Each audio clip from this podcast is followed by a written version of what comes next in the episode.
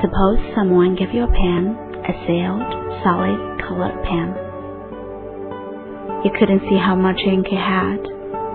It might run dry after the first few tentative words, or last just long enough to create a masterpiece or several that will last forever and make a difference in the scheme of things. You don't know before you begin.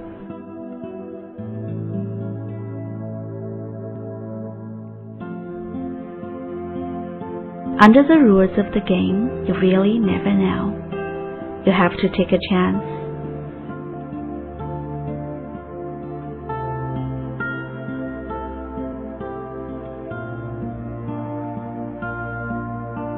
Actually, no rule of the game states you must do anything.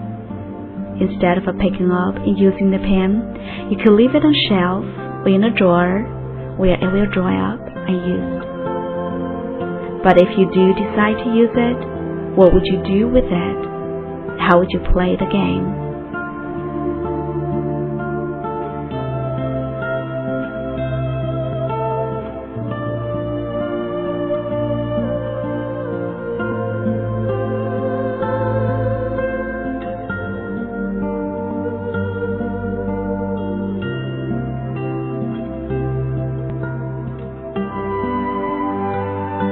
Would you plan and plan before you ever wrote a word?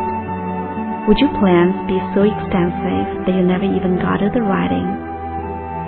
Or would you take the pen in hand, plan to writing, and just do it, struggling to keep up with the twists and turns of the torrents of words that take you where they take you?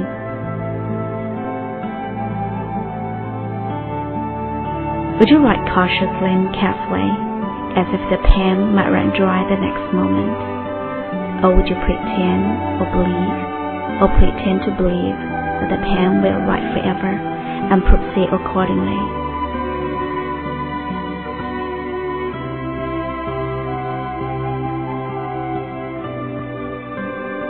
You're listening to Faith Radio Online simply to relax.